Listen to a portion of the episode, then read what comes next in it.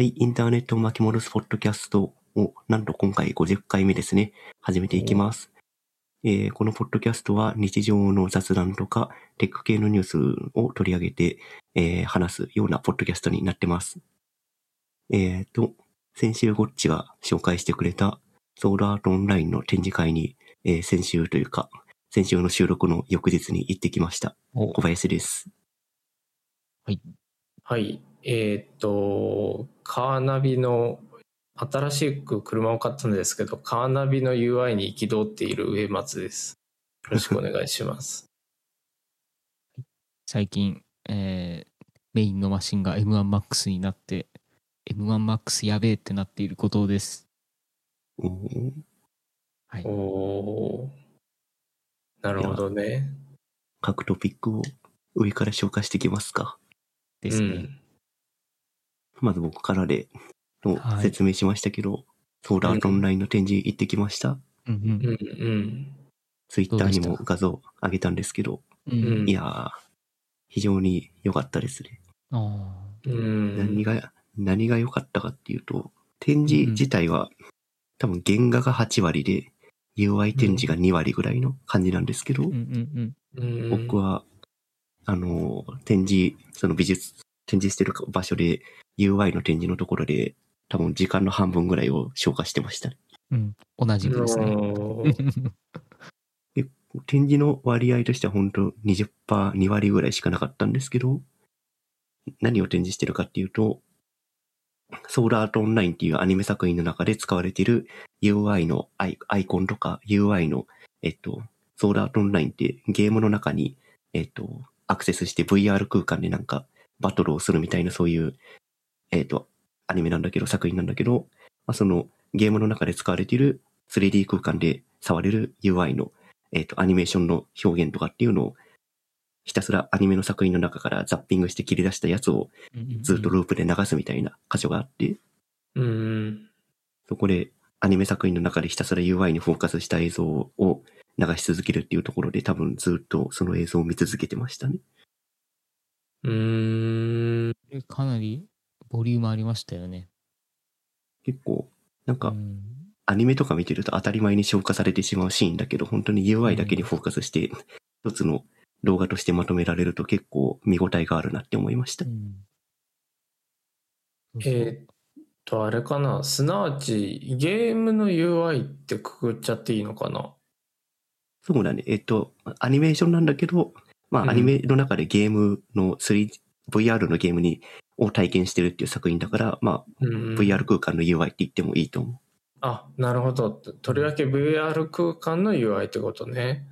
う。そう、だから、うん。3D っていうのをすごい大事にしてるなっていうのを、その動画をまとめられてて初めて気づいた。うん。なるほど、なるほど。なんか、例えばだけど、キャラクターのヒットポイントとかを表示するバーとかを、うなんか、よく MMORPG とかだと、えっと、キャラクターの上にバーを平たく表示するっていうのをやっちゃってるんだけど、うん。あの、ソーラートオンラインだとキャラクターのをなんか囲うようにヒットポイントのバーが表示されてたりするんだよね。うんうんうん。で、ふ普通の MMORPG だとなんか 3D の空間なんだけど二次元を、えっと、こっちの画面から見てちゃんと正しく表示されてるっていう表現がされてるんだけど、3D 空間上だと、あの、360度どこから見てもヒットポイントのステータスというか残量がわかるように、このうんキャラクターの周りをこう円を描くかのようにヒットポイントのバーが表示されてたりしてたんだよね。ああ、なるほどね。なんかそれはうん動画としてまとめられなかな、なければ気づかなかったところだなって思いました。うん確かに確かに。そううなんんか。ヘッドアップディスプレイみたいな、?HM、んえ、なんだっけ、ハットか、ヘッドアップディスプレイか、みたいな、なんかちょっとこう、浮いてるやつあるじゃないですか。映し出すやつ。車の速度とか、なんか、こう、ガラスの前に映し出したりとか、ああいう感じの表現ですね。まあ、透けてる UI みたいな、なんかそういうようなものとかが、プレイヤーのこう操作っていうか、頭の動きにこう追従したりとか、なんかこう、若干視界の妨げにならないように、若干ちょっとこう傾斜してたりするんですよね。こうん。うんうんう、うん。うんあの、パースが振られてるというか。うんなんかそういう表現って今だと当たり前に見るんですけど、なんか割とこのアニメって、その、ちょうどこの VR が、その、流行る前から多分始まっていて、多分一緒に成長していった感があるんですね。だから結構フィクションなんですけど、結構割とその、なんていうんだろう、そこからこう、インスパイを受けて、実際もしかすると、大手のゲームのところがインスパイを受けて、それをね、あの、その考え方とかを組み込んでいる可能性はあるかもしれないっていう、なんかそういううん内容になっていて、なるほ結ど構。そうただのこうアニメの展示ではない感じがしましたね。なんか。うーん。でもそこの UI 的な展示が本当に20%ぐらいしかなかったのがちょっと残念でした。確かに。まあ、アニメ作品だから、原画の展示とか絵コンテの展示をフォーカスするっていうのは、まあ、それはそうって感じなんですけど、うんうんうん。でも逆を取ると、その20%でもパーセントを割いて展示しようって誰かが言ってくれたってことだよね。そうですね。まあ多分ディレクターの人の、まあ、判断だと思うんですけど、うんうん。すごいのは会場入っていきなりこれなんですよ。ああ、なるほど。だからそういえばそうだよねっていうことをこう再認識させた上でこう見せていくっていううんなんかまあ見せ方がちょっと上手だなと思って。うんうんう。うんんそうそう。でまあね、ファンが原画を見て喜ぶだけの展示とかそういうのではなくて、なんかちゃんとそういう、あの、なんていうんですかね、ちょっとこう、まあ確実的ではないですけど、なんかちょっとこう、ちゃんとこう学びがあるっていう展示になってるのは、なんかちょっと面白いっていうのは思いましたね。うんうんう。うんん。なるほどね。公式サイト見ると、大阪で開催決定って書いてあるんで、お巡回するんですね。はい。大阪にいる方は、ぜひ、まあもしくは、もう一回見たいっていう方は、大阪に行ってみるといいんじゃないでしょうか。んうん。なるほど。うん。っていうのが、私のグッドアンドニューというか、話題でした。はい。はい。ありがとうごじゃあざいます。、僕に行くと、えっ、と、カーナビの UI が本当にダメダメで、えっ、と、ワイヤレスで CarPlay ができるようになったんですよ、新しい車は。はいはい、は。ないので、えっ、と、その部分は Apple が作ってるからかなり快適なんだけど、それ以外のインフォテインメントディスプレイの部分が、えっ、と、まあ、液晶が2つありまして、えっ、と、うん。いいいわゆる今までのカーナビがあったセンターコンソールの真ん中の部分と、あとあの、メーターがあった部分にデジタルメーターとして液晶が載ってるんだけど、うんうん。えーっと、どっちもメーカー純正の UI を使うと本当に良くなくて、うん。えーっと、さっきちょっと言ったように自社位置が狂うとか、あとなんかローディングのステータスバーが永遠に表示され続けるとか、うん。なんか、えーっと、え、これで市販車として出しちゃっていいのっていうレベルのバグが取り切れてないというのが、えーっと、実際にあって、で、えーっと、うちは、あの、世界規模で言ったらかなり大きいフォルクスワーゲンの車に乗ってるんですけど、フォルクスワーゲンがそうってことは、えっ、と、傘下のアウディも同じような状態だろうし、うん。まあ、詰まるところ、それだけの体力のある自動車メーカーでも、まともなソフトウェアを作れないんだっていうことに結構、ネガティブな意味での衝撃を受けました。うんで、えーっと、その反面、まあちょっと期待したいのは、アップルがこの前の WW3 で、WWDC か、で発表した、えーっと、えーそのインフォメーテッドディスプレイも、えーっと、範囲に含めた次世代の CarPlay があるんだけど、それが、えーっと、一般的に浸透してくると、いよいよインフォメーテッドディスプレイがまあ、共通化されてしまうことにはなるんだけど、でもなんか、使い勝手が格段に上がるんじゃないかなというふうに思っている次第です。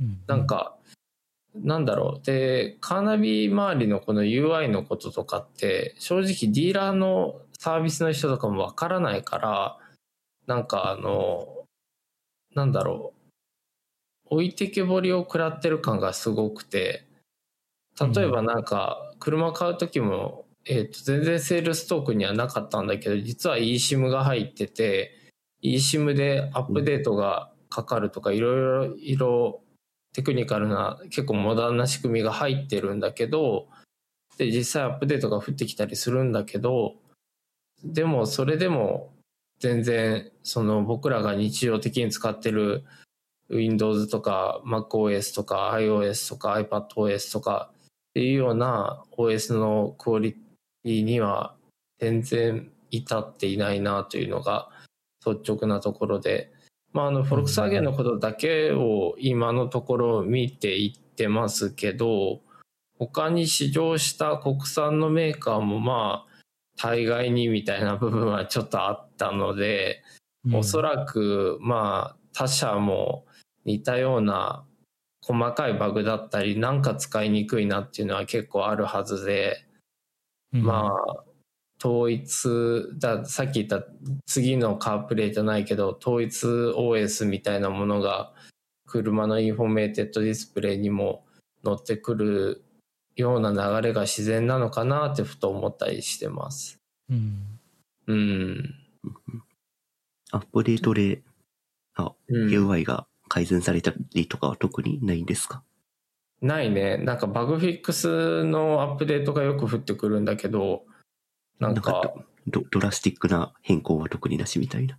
そうそうそう。多分 eSIM で配信する容量もある程度制限してるのかな？どうなんだろう？わかんないけど、とにかく、あの、都内とか走ってて自社位置が来るので、あの、かなり致命的で、うんうん。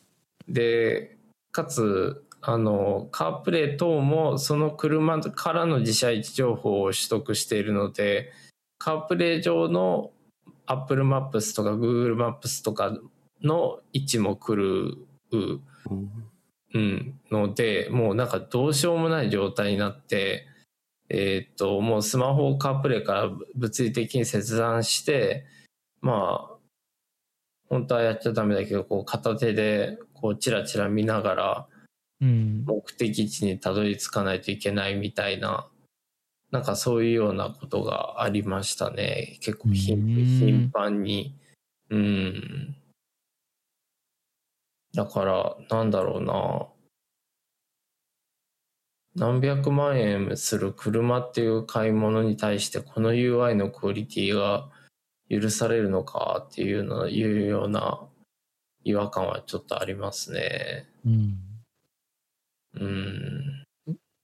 えっと、それってあれあれですよね。 CarPlay の中の、えーうん Apple マップではなく、別のナビゲーションアプリがまた別にあって、そうそうなそうそれをこう行き来しなきゃいけないみたいな、なんかそういう感じそうだねっ。えっ、と、基本的にその、えっ、と、フォルクスワーゲン純正の OS が載っていて、うんうん。で、その上に、上のレイヤーにカープレイとか Android Auto が載ってるっていうイメージなので、ああ、なるほど。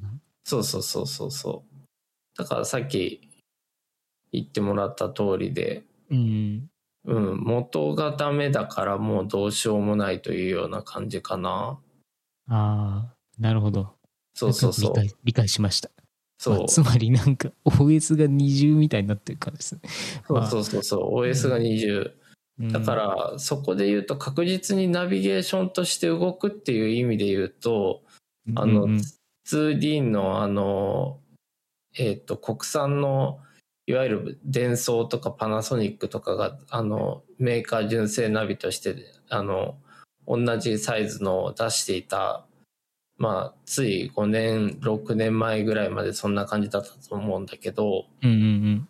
そのぐらいの時代のいわゆるザ・カーナビゲーションあるいはそのオートバックスとかカー用品店で今でも買えるザ・カーナビゲーションが、えっ、と、いかによく作られてるかっていうのも、ある意味では逆説的に証明されてしまったようなところがありますね。うんなるほうどね。ん。うん。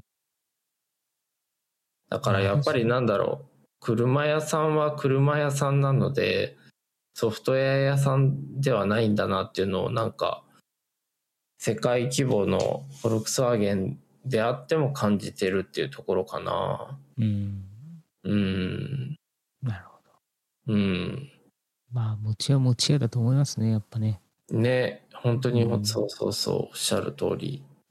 そういう意味ではこうね、あの、ソニーとかが車を作ったりとか、むしろうん。その、ね、スタートアップ、あれですね、その、ソフトウェアとか、そういう、うん。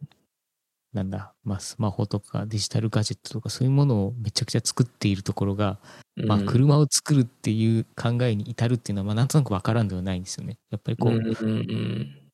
ソフトウェアのやっぱ統合が非常にうまい。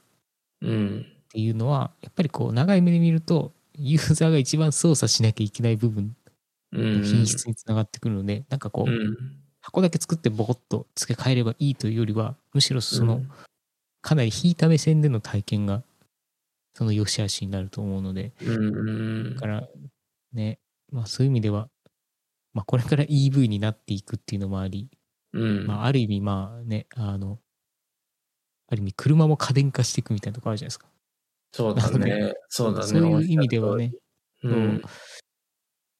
まあもちろんその全ては作れないにしてもでもまあうんほぼほぼ原理的には多分できてしまうっていうところでうん。うん。なんでまあそういう意味ではかなりなんか将来的には変わっていきそうですけどねまあそういう意味ではテスラとかはかなりそういうところ全部ず自分たちでやってるんでしょうけどね、そうだからテスラすごいなって思ったね、改めて。うん。ソフトウェア体験も完璧に設計してるから、そうそうそう。うん。しかも車がネットで買えるってよくわからない。あのウェブサイトで購入するボタンがあるらしいですか。意味わかんないんですけど、ガジェットじゃんって思いながら。そうでもうん僕は逆になんかウェブサイトで買えなくて憤りを感じたけどね。うんうんうん。車買うときに、うん。なんか、え、ウェブサイトで見れるのは見積もりだけで、あとは何これ、あの、営業時間内にどっかリアル店舗に行かないといけないの？みたいな、煩わしさは正直あったけどね。うんね、しかもうんリリアル店舗で同じ情報を伝えるみたいな。そうそうそうそうそう。知っとるわいっていう。特 特に連携はされておらず、みたいなね。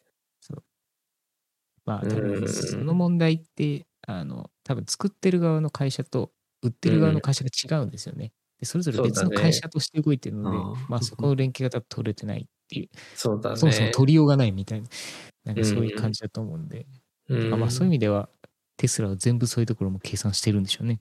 うん。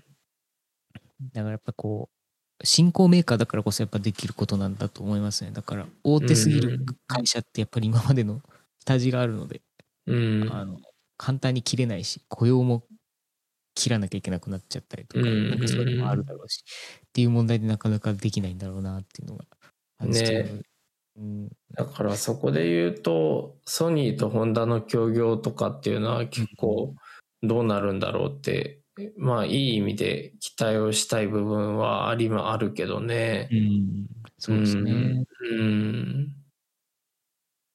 ただね、なんか現実問題、うちのみたいな地方都市もだし、あの、みんなが住んでるような首都圏でも、やっぱりこう、賃貸だとこう EV 充電できない問題っていうのが。深刻にあって、うん。うん。インフラがやっぱまだ無理ですよね。そうそうそう、インフラが無理なんだよ。うん。い一軒家持ってて、なんかその、コンセントを外に設置できるような人じゃないと実質まだ持てないからね。うん登録もできないしね。そうそうそうそう。うんまあ、となんか、そう細かい話だけどなんか充電規格もいろいろこんうん玉石混交状態みたいで、うん。なんかあのこのここの充電スタンドだと急速充電ができてここはできないとかなんかいろいろあるみたいで。ベータと VHS みたいな？そうだね。うん。混同したやつね企画がね。そうなんかうん企画企画もいろいろあるみたいで。はいはいはい。結構今黎明期なんだろうなというのは感じるね。うん。うんまあと言いつつ街中で EV を見ることは徐々に増えてはきたけどね。うん、結構見ますね。あうん。のなんだ、まあ、テスラはもちろん見ますし、うん。あの日産うん。も結構見るかな。だってこね。の前、ホンダのあの EV あるじゃないですか、なんかあの、名前忘れちゃった。かわいいやつ。あの、ああれもう走ってるんだ。ダッシュボードが全部あのディスプレイになってるやつなんですけど、ああれもうんうん。この前見ましたし、えまあ、ーちらほら EV が出てきてるなっていう感じです。うん。うん。まあ、もちろんこう、うんなんなんていうんですか、その補助が出るので、それで買い替える人もいるんでしょうけど、うんうん。まあ、新しく家買ったとか、そういう人は、まあ、選択肢として全然ありですよね。うんそうだね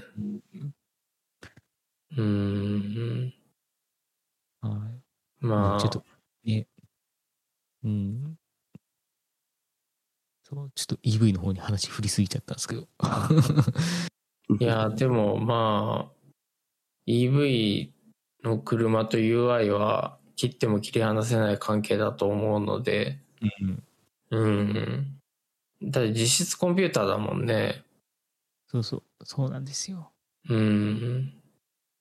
だからまあ結構ね、車のそういうあの、デジタルガジェット化っていうのは、個人的にいいと思う反面、怖えとも思ってて、ああそうだね。故障した時に本当に何もできなくなるじゃんっていうのは結構あるそうそうそうそう。それはあるそれはある。うん例えばこの前の KDDI の通信障害の時もトヨタのコネクテッドカーが動かなくなったっていう話は聞いていてうんうん。うん。やっぱりそういうことって起こりうるよなって思ったりしてたんだよ。聞いてあのと思って聞いてたんだよね。うんそうですね。やっぱ車間がこう相互通信して、その渋滞の回避をしたりだとか、うん。なんかそういうことをなんかいずれしていくと思うんですけど、うん。まあなんかその、まあ今も多分トヨタ車って、トヨタ間で通信してるんですよね。多分そのコネクテッドデバイスかなんかつけてるやつを。なんかまあそういうものが動かなくなると、まあ、もしかするとなんか大規模なインシデントが起きたりとかっていうのは全然あり得るので、なんかうんまあそういう意味でも結構怖いなと思っていて、うんうん。自分は車マニュアル車に乗ってるんですけど、逆に安心感があって、まあ、うん。あの、電気系統が、まあ、壊れると多分エンジンはかからなくなるんですけど、うん。まあ、ギアを入れ替えれば手押して進めたりとかもできるので、まあ、あの、うんそういう意味では非常にアナログな部分も残ってた方がいいなっていうのは気もちょっと個人的に思っていて、いやーそれすごくわかるな。うん、エアコンのそのノブあのうん。つまみとかもデジタル化しすぎてうん。フィードバックがないっていうのが個人的には危ないと思ってて運転中。にうん。うんよく使うところがあの感触がないって結構怖くないっていうふうにちょっと思っちゃう派なんですわよ。かるわかるわかる。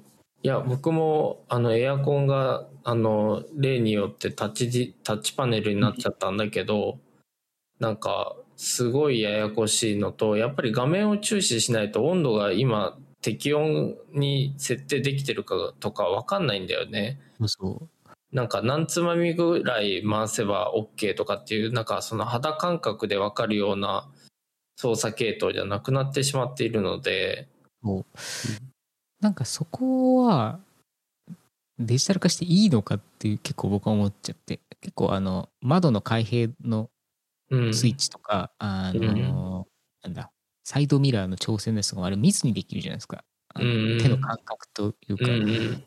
なんかそれだけできるとある意味すごいよくできた UI だなと思うんですけどなんか、うん。そもそもそれをこう見ないとできない UI にしちゃったっていうのはなんかこう車との関係性的にいいのかなって結構思っちゃったりっていうのがあるそうのでだね、そうだね。そうだからまあ個人的には功績とかその、まあ、主にそのあれですねその運転しない人たちうん。おもてなさなきゃ人いけない人たちに対してはすごくそういうフルガジェットでいいと思うんですけどうん。運転席はちゃんと運転に集中できるようにしなきゃいけないんじゃないかなとは僕は思ってます。うんいやー、すごく思うな。そううん。あと単純に眩しくないですかって。そう。絶対眩しいと思うんですよ。ダークモードにしたとしても。OLED とかにすればいいのかもしれないですけど、ちょっとう普ん。通のね、あの、LED じゃなくて、なんだ、えー普通の LCD とかだったら、まあ多分悲惨だろうなと思うんで、うん。ね。あとあれですかね、サイドブレーキとかの、なんかデジタル化、なんかスイッチ化みたいなのがすごく怖くて、ああ、そう。僕もそれ、あの、デジタル化されてるんだけど、いつ壊れるんだろうってずっと思ってる。めちゃくちゃ怖くないですか？なんか感触がないんですよねあれって多分ない押してないない P になえなってますよっていうその表示が出るんだけどうん。かかっあの止まってるかどうかって本当その表示しか分かんないわけですよねその表示を見るしかそうそうそうそう。なんかあれめちゃくちゃ怖いなって思っててあれこそ本当に壊れたらサイドブレーキかかんないじゃんっていうふうに思ってうんあの車止めらんないじゃんっていうふうに思ううん。毎回こうレバーを引くっていう動作がみんな染みついている。そう。うん。引き上げるか踏むかだったっていうじゃないですか今まで。うん。だからうん。まあそれがちゃんと染みついてたと思うんでそれを取っ払うって結構英断だなと思いつつ。うん。そう。っていうのでまあ見た目はすっきりしてかっこよくなるんだろうけれども結構その完全に電気系統に全て依存する。かつソフトウェアがバグったらやばいっていうなんかあの状況はちょっと怖いそうそうそうそうだね。なんかだからソフトウェアを100%信じるしかなくなっちゃうよね。そうそうそう。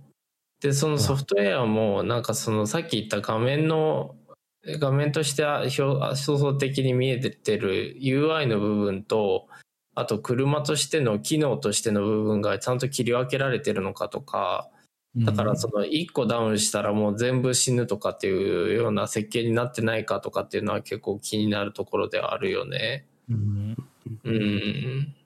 なんか、ダッシュボードの表示も、まあ、車内温度28度ですって書いてあっても、実際は40度近いとか、そういうバグとかも普通に出てきそうだしね。うんうんありえそうだね。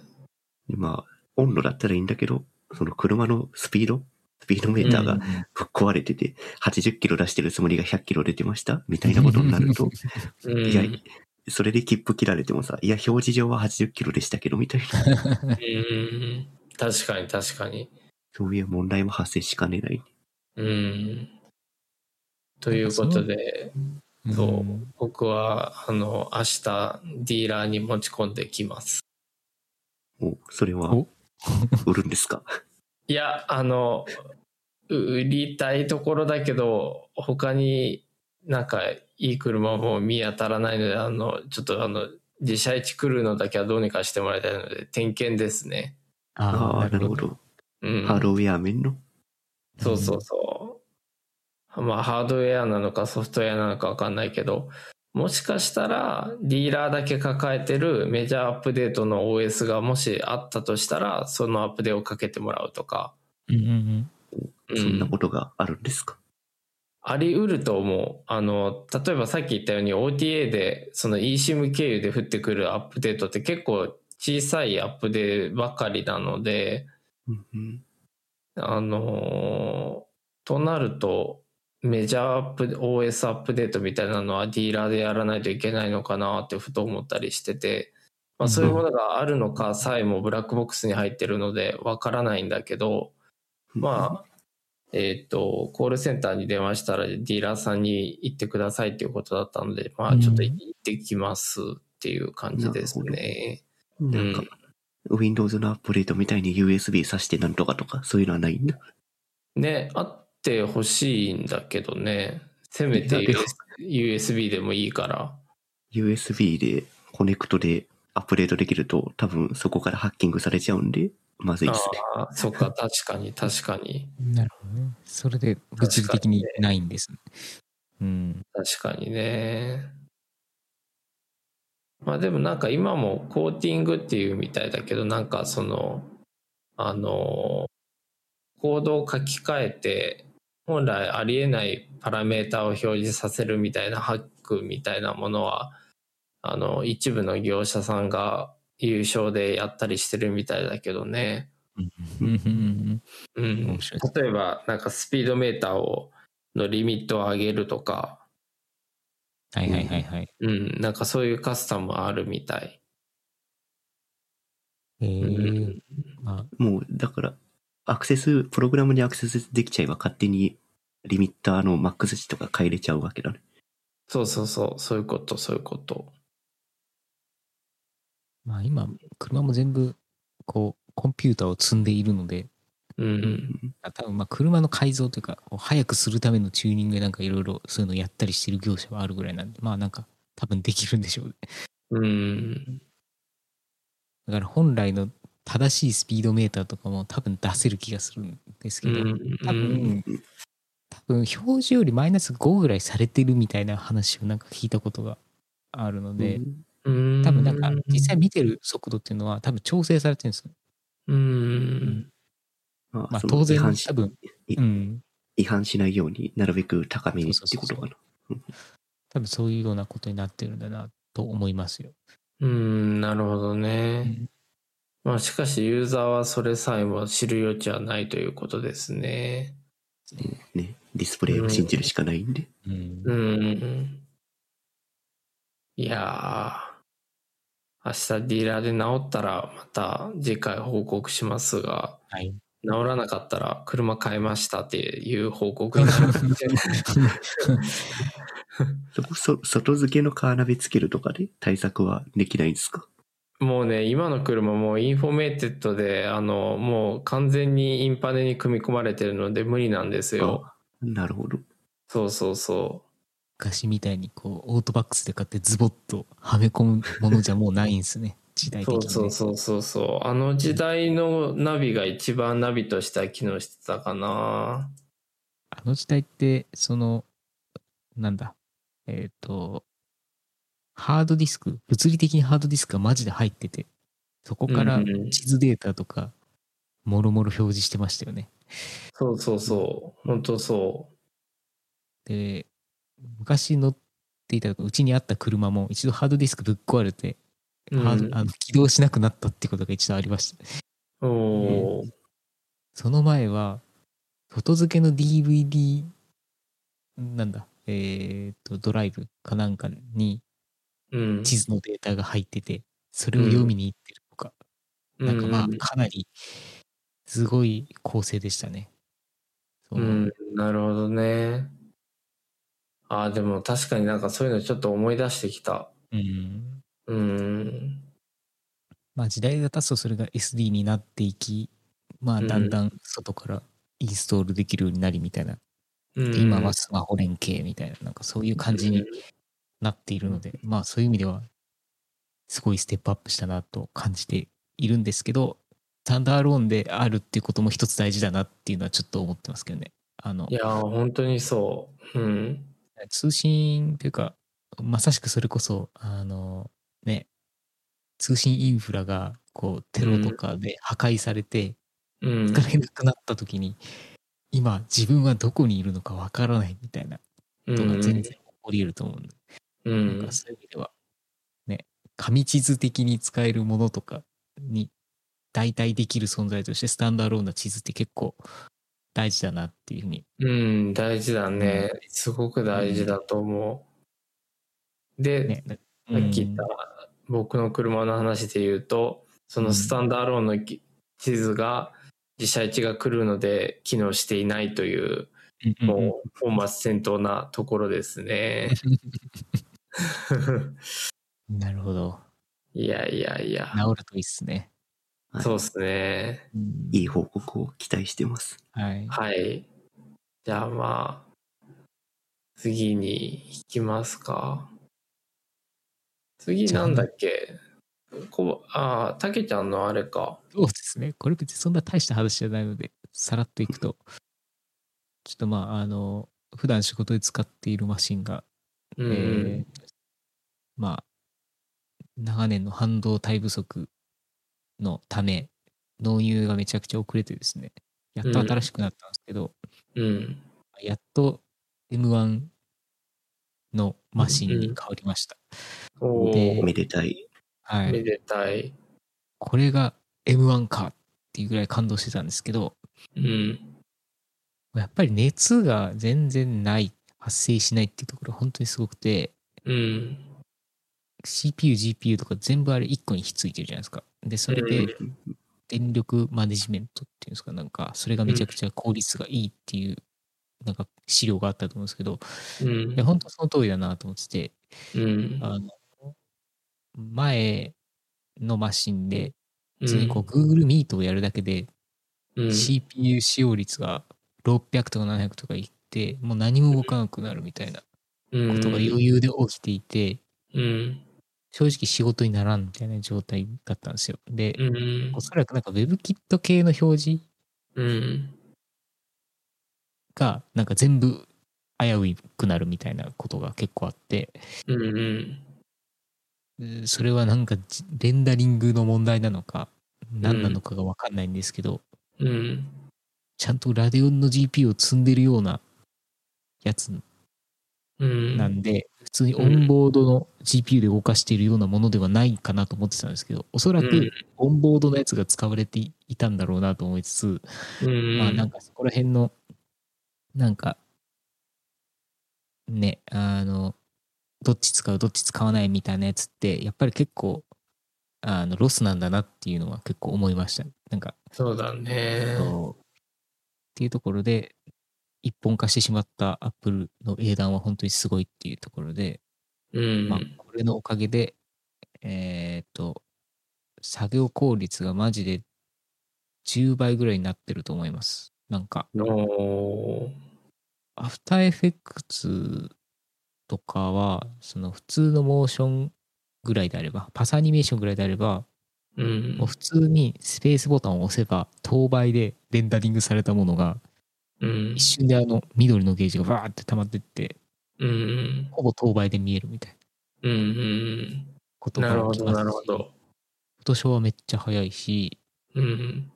えーこういうラジオとかの静音系ですね、こう、うん1時間ぐらいある音声のうん。ノイズ消しとか、そういうことをやる作業も昨日やってたんですけど、うん、今まで40分かかっていたものが、うん、えー6分ぐらいに圧縮されてたりとか、おこんな変わるんだなっていうところで。まあちょっとそれに合わせて、いろいろソフトウェアも、あの、M1 に最適化するやつにアップデートしたりとかしたんですよね。あの、いろいろ。うん。まあそうしたらやっぱりすごい、あの、良くて。うん。うん。多分まあ Rosetta 2とかでなんか動いてるやつは、うん。うん。まあ、やっぱりちょっとまあちょっと怪しかったりとか、たまに落ちたりとかっていうのあるんですけど、うん。M1 に最適化されたやつはもうほぼほぼ超安定感マックスって感じですね。もうすごいですね。確かにね、アドビ系も特にそうだようね。ん。うん。そうラジオの静音1時間のやつ40分ぐらいかかってたの？インテルって。かかってましたね。あの、あまあ、あの、エフェクうん何かな。えーっと、その静音の処理として結構重いことをやっていたので、その声のうん音声部分とノイズっていうものを本当にバリッと分離する、なんか、ね、あの、なんだっけ。ダイアログアイソレートだったかなみたいなものをちょっとかますんですけど、それをやると結構やっぱ計算がすごい時間がかかって、あの、ああいうリップノイズとかこう単発系、もう決まった音だけを切っていくみたいな処理よりは結構難しい処理うん。なんですね。で、リバーブ、その部屋の反響音を消す、消してフラットな音声にするような処理とか、まあそういうこともできるんで、やっぱそれはやっぱりすっごいこう解析して計算してっていうすっごい大変な処理なので、やっぱり時間がかかるんですよね。うん。っていうところで、あの、そういう系の処理がやっぱり超早くなりましたね。なるほど。このラジオの静音処理をうん第何回目だったかな？第40回目ぐらいからし始めてるんですけど、そのはい時すでに M1 だったんですよ。ああ、だから、一瞬ですか？そうアイ、 iZotope の RX ってやつだっけ、はいはい教えてもらったやつ。うん。あれで静音処理かけてるんですけど、なんか、うん。1時間のやつ5分6分で終わるのが普通なんだと思ってました。それは M1 の恩恵ですね。本あ当にそうなんですね。うんなるほど。なるほど。というわけで、あの、全国のですね、お忙しいクリエイティブ業をやられているお方は、マジで M1 を買った方がいいですっていうことを伝えたかったっていう、なるほど、なるほど。はいそういう近況でございました。なるほど。はい。大事ですね。M1 高いですけど、投資する分の価値はありますね、全然。あるね。それはすごく思多分16インチの MacBook Pro でフル、フルフル積むと多分普通に60万ぐらいいくんいくんですけど、まあ多分投資してもいいぐらいのレベルには多分のものだと思いますね。うん普通に会社始める人とかはもうズバッとそういうの買った方がいいぐらいですね。ね、それは思うな。もういや、速さはマジで正義ですよ。もう、も うレンダリング、長いレンダリングを経て違ったっていう時の絶望感は半端ないので、やっぱそれが何回か繰り返せるって相当、やっぱり品質を上げれるので、うという意味では非常に良いと思います。うんうんうん。そうだいいっすね。いい話ですね。身をもって体感しましたね、本当にね。うん。うん。え、で、導入したのは、つい先週とか今週ぐらい？えー今月の頭からですね、7月。前回、コバさんと収録した時は M1 でやってました。あ、そうなんだ。ああ、なるで、ほそのど。前は M1 じゃなかったんで、ちょっとこう、ね、あの、会話してるだけでもなんかちょっとこう、ファンが回ってるみたいなことが結構起きてたんですよね。あ、でそれをしながら記事見るじゃないですか。ノーツに貼ってる。で、それを見てるだけでも結構負荷がかかっていて、たまに動かなくなるみたいなことが結構あったりとか、してたんで今はそれが全くないです。お素晴らしい。うん。いや、びっくりしてますよ。本当に。うん。ーなるほどね。まあでも M1 がこれから当たり前になっていって Windows もおそらく同じように SOC で出てくるんだろうけどうん。なんかコンピューターはどんどん進化するけどコンピューターを使う人の母数が減っていっている気がすごくしてるんだけどどうなんだろまあうなんだろうそのそうタブレットとスマホコンピューターをなんで。そうそうそういうことそういうことコンピューターをコンピューターとして使う人が減っているような気がしていてうんうん。うんあ、本当に、多分日常生活にはほぼ必要ないっすもんね。もうススマホあればぶっちゃけいいし、みたいな。なんで、そうまあだ、ね。まあ、多分そういう意味でも多分、そういうスマホタブレットで培われた技術がそのままうん。PC に逆輸入されたのが M1 なんじゃないかと思ってるんですけど、うん最近のスマホってすごくないっすか？やっぱ、うん。普通に 3D のゲームとか、全然バリバリに動くので、3D の撮影もできるし。そう。いや、まあ確かにめちゃくちゃしこたま熱くなるんですけど、めちゃくちゃ熱くなるんですけど、まあそれでもそこそこ動くんですよね。なんか、それうん本当すごいなと思ってて。M2 や、ん ?M2MacBook Air が出たじゃないですか、最近。うん出ましたね。そうで、それもファンレスなんですよね。うんそう。でもよくよく考えると、ススマホでも iPad でもそこそこ負荷をかけることでやっても、熱くはなるけど動いてるし、うんっていうことを考えると全然大丈夫なんじゃないかっていうのは結構思いますね。いやーあのおなじみ植松のスタバ定点観測だとはいはいはい。最近こうタブレットとかスマホであのキャンバーってわかる？キャンキャンバーっていうあのあのオンラインのフォトショップみたいなああ、はいはいはい。使ってる人多いですか？そうそうそう。あの、アプリなんだけど、これを使ってる人がものすごく多くて、うん。なんか、えーっと、まあ、ウェブベースだから、もちろん使えるんだけど、アプリ、ネイティブアプリもあって、うんうん。うん。で、これを使って、インスタの投稿とかを作ってる、まあ、人がすごくたくさんいるなっていう感じですね。これ、 Figma じゃないですか？そうそうそうそう。これ使ってる人が本当に多い。びっくりするぐらい。これどう違うかね、機能として。やってることってもうほぼ Figma と一緒というか、全部 WebKit ベースで作られてるってことは、これ、まあ理論上は Web で、Web のレンダリングエンジンで全部動いてるってことですよね。そうだね。うん、なるほど。じゃあちょっとまあ Figma はなんかこう UI 系のデザインみたいなものに最適化されたっぽいような感じの見え方になってるんで、うん。まあ、どちらかというとプロプロが使うけど、こっちはそういう SNS とか、あうん違うか、YouTuber とかがおすすめみたいにやって、うん。どちらかというとこう、コンシューマー向けというか、まああの、あれですよね。こうプロじゃない人たちがうん。こう買いやすいような、もっと単純化したうん。UI も結構こう必要なものだけにしたとか、なんかそんな感じのものなんですかね。ちょっと使ったことないからわそうそう。なんかあの、テンプレートとかがすごく充実してて、テンプレートとか素材が。で、なんとなく名前を入れたり、なんとなくコピーを入れたりすればもうそれっぽいものができちゃうっていう感じですね。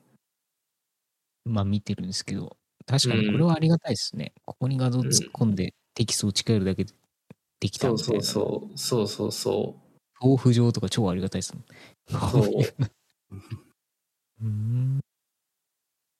なるほど。っていうのがあ出てきてて、スタバ定点観測では、このキャンバーの使用者がものすごく増えてるっていう感じですね。 Canva 裏でダウンロードしたんですけど、うん。これ Electron ですね。ああ、やっぱそうなんだ。もう Figma と一緒ですね。うんうんう。ん。なるほど。でもまあやっぱりもう、アドビ一強というよりは、むしろこれで十分ですよね。あの、やっぱりアドビはやっぱりプロ向けツールであって、まあね、そうだよね。まあアドビも確っとした、ちょっとしたあしらいを入れるとかだったら、全然これでいい感じがするね。アドビだと、なんか人をいい感じに消すとか、もっと、なんか映画で、映画で使うような映像を、静止静止画を編集するみたいなことする人向けだよね、基本的には。うん。まあ確か勢にね。うん。まあとにかくそれっぽい体裁が作れればいいっていう感じであれば全然、むしろこれが最あの最速というか最適解ですね。そうそうそう。で、これを M1 の、M1 かわかんないけど iPad とか iPhone で触ってる人が非常に多数見受けられるっていうことですね。iPhone で使えるんですね。それは、そうそうそうれすごいなあ、でこウェブれをだから、うん、そう、はい iPhone と iPad PC でデータも共有できるし、簡単に。そうそうそうそそう。全部クラウド。うんうんで、このキャンバーで作っ、キャンバーで作ったものを、えっ、と、インスタグラムの投稿にして、で、その投稿でお金をもらってる人たちがいるっていうことも分かっているので、それ、キャキャンバ、キキャンバからお金もらってんの？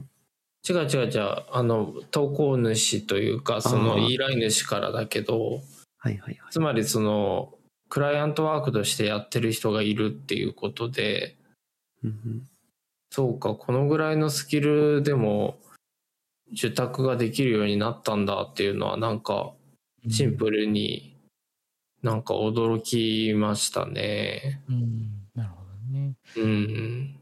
まあ確かにインスタグラムでよく見ますよね、こういうね。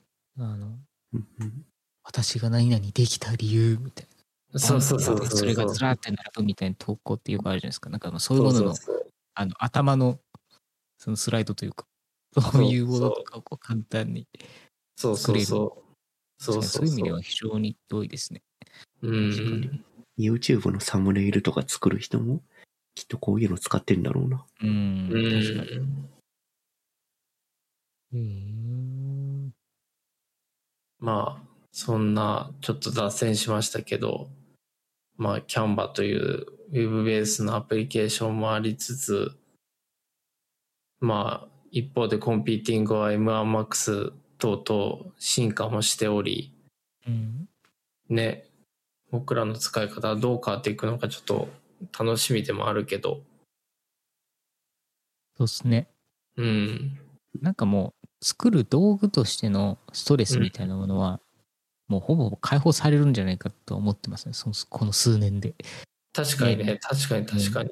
だからもうあとはもうその人の性能次第というか、うんその人の熱意と何をしたいかっていうものなのかなっていう気がするので、うん、まあこれからプロをやる人は相当いいんじゃないですかね。なんかこういうところで悩まされないというか、ツールに悩まされなくて済むっていうのは確かに確かに。確かにそれはあるね。うん。まあそれをちょっとおじさんとして見守りつつ、うん。自分もその恩恵をもらいながらん。やっていこうと思いますけど。うん。うん、ですね。はい。という感じでなんだかんだ結構喋っちゃいました。話したいことで結構話しちゃった 割と、3人の近況を話すだけで、ガリッと1時間いっちゃいますね。うん言っ。ちゃいましたねじゃあまあこれで、これでいいんじゃないかって感じしてきます。うん 今今日はキリがいいからこんな感じかな？一個だけ振るときますか？これ多分小さめの話題のやつ。はいはいはい。あああそうだねヒロシですか？そうです。安倍博士のホームページの。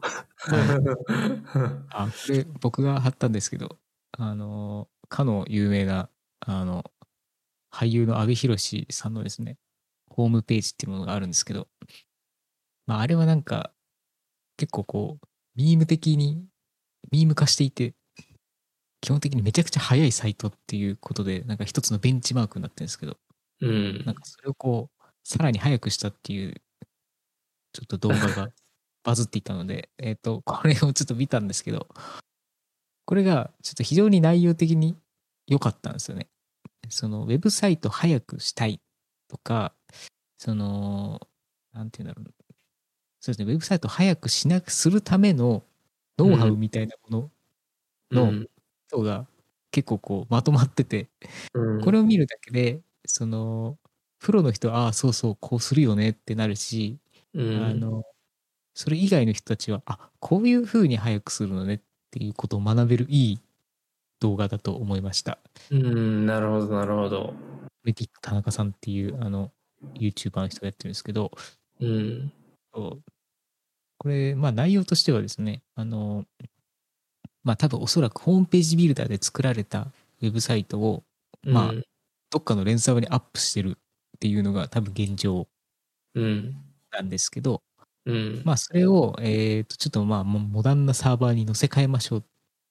かつ、その、世界のどこにいても、えっ、と、なんていうのかな。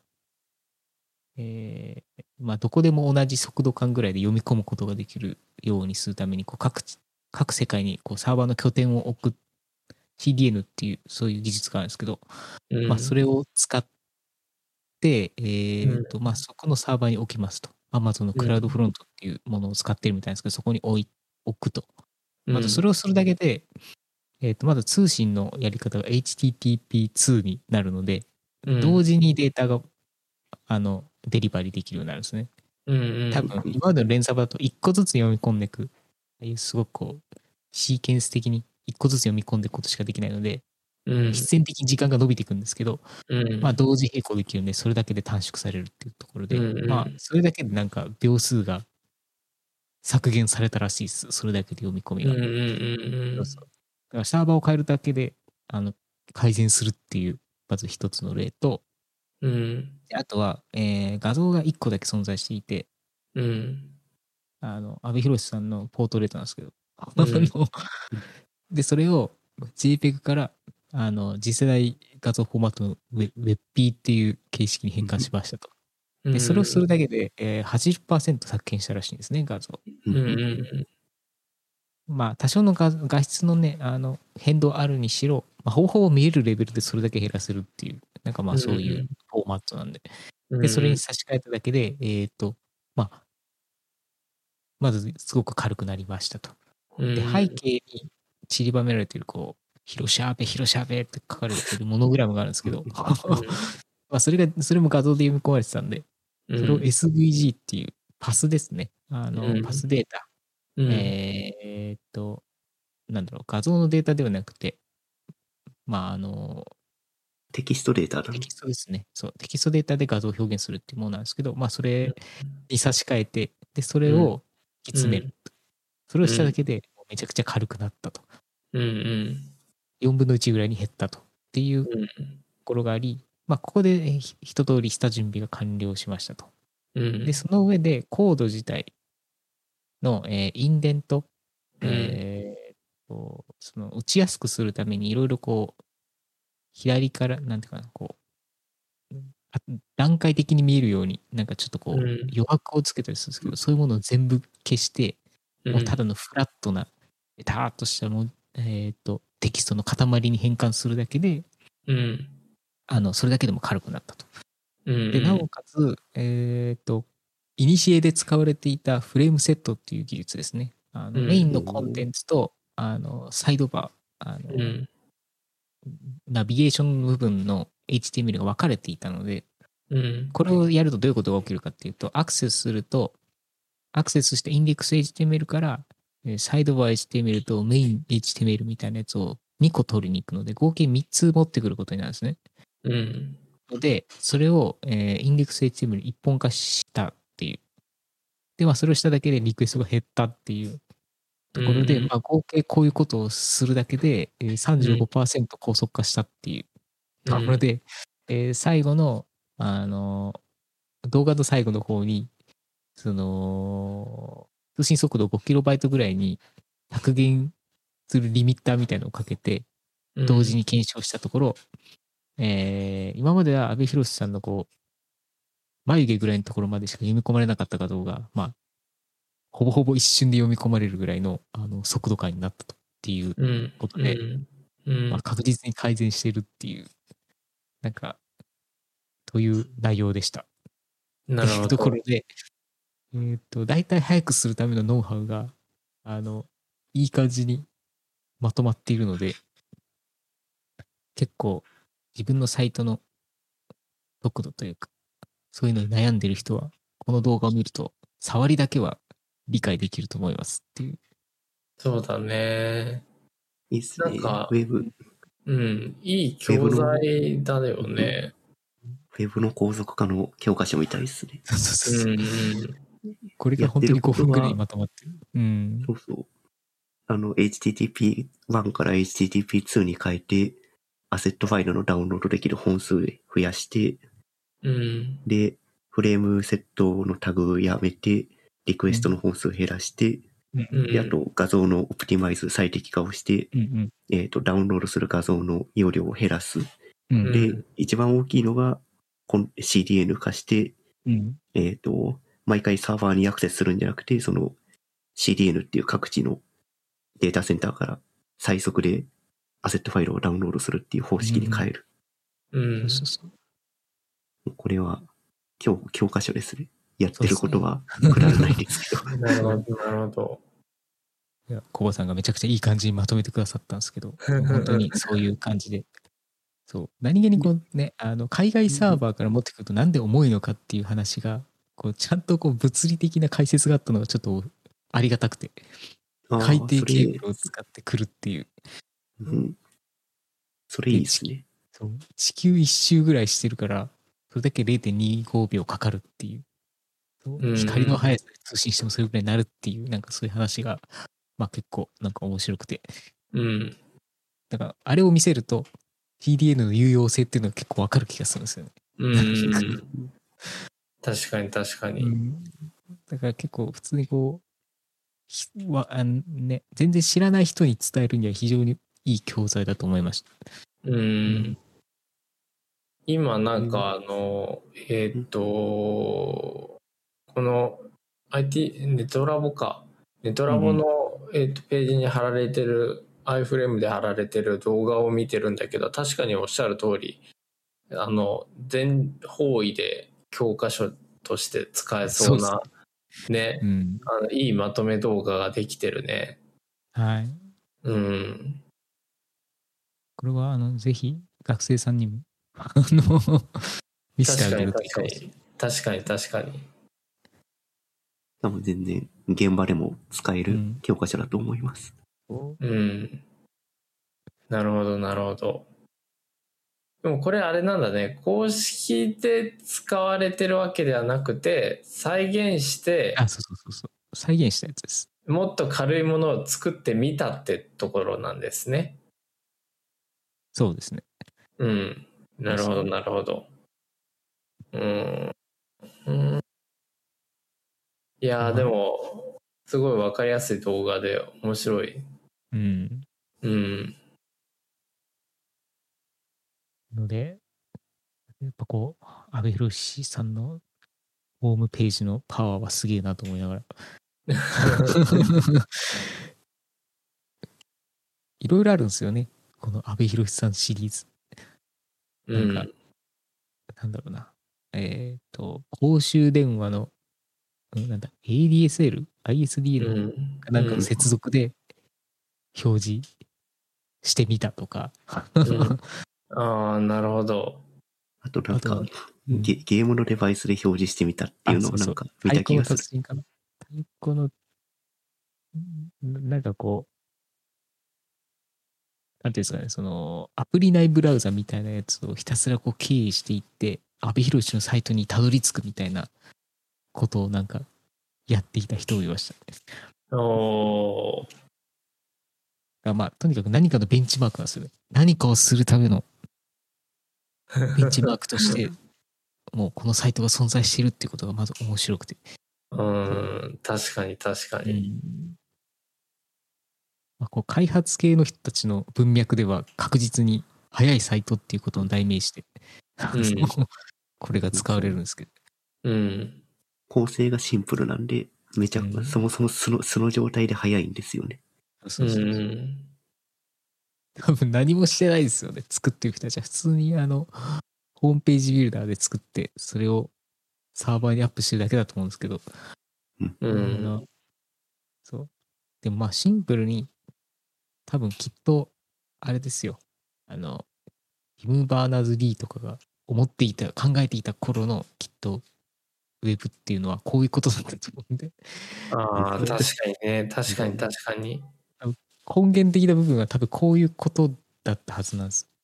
うん。ただまあ、それがどんどん立地化が進み、今みたいな感じになってるんですけど、まあ、うんでも確かにウェブサイトでこれでいいんだよねっていうのを毎回立ち返、立ち返らされる感じのうん。材ですよね、このサイトはね。うん。確かにね。ベースは情報を伝えましょうっていうのがベースなんで、うんテキストデータと画像データがシンプルに送られるっていうのが、ベストといえばベストですね。そううん。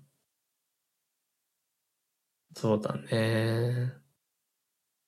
このサイトすごいですよ。ちゃんと今でも更新されてますからね。ね。まあ確かに確かに。で、この、このままで居続けてほしい。そう、このまま続けてほしいんですよ。もうリニューアルとかマジいらないん これで、これでいいと思います、ね。そいやいやいや。じゃあまあ、ちょっと、安倍さんのウェブも、また、ウォッチしつつ、う。はい。モダンなウェブの話も今後ぜひ聞かせてください。そうぜひぜひ。はい。まあ、安倍さんの、ふその、古いアーキテクチャをモダン化するっていう話でしたけど、今のは？まあね、今のはね、なんか個人的に興味があるのは、なんか、あの、二人が特に関わってる、なんか今のフロントエンドのなんかいろんな、なんだろう、技術の話とか、はいはい。うん、なんかまあ、うん。そうだね、さっきの安倍さんのホームページの高速化のあの動画でも解説はいくつかあったけど、なんか実際実務ではこういう感じの使ってますとかっていうのは結構気になったりするところなので、うんうんうん、また聞かせてもらえると。うん。安倍さんのところで話したやつは実務で多分全部やってますね。うん。なるほど、なるほど。なるほど、なるほど。なるほどね。じゃあまたその辺は別の回で。ね。またそういう話題があれば深掘りしていきましょう。うん。じゃあ、そんな感じかな？はい、そうですね。ねちょうど1時間ぐらいなんで、これで終わりにしますか。ははーい。じゃあ、今週は、最初のノーツ、ノーツというか、話したいことで結構じじっくり話してしまいましたけど、い。うん。じゃあまあそんな感じで、はい。はい。はい、お疲れ様でした。お疲れ様でした。お疲れ様でした。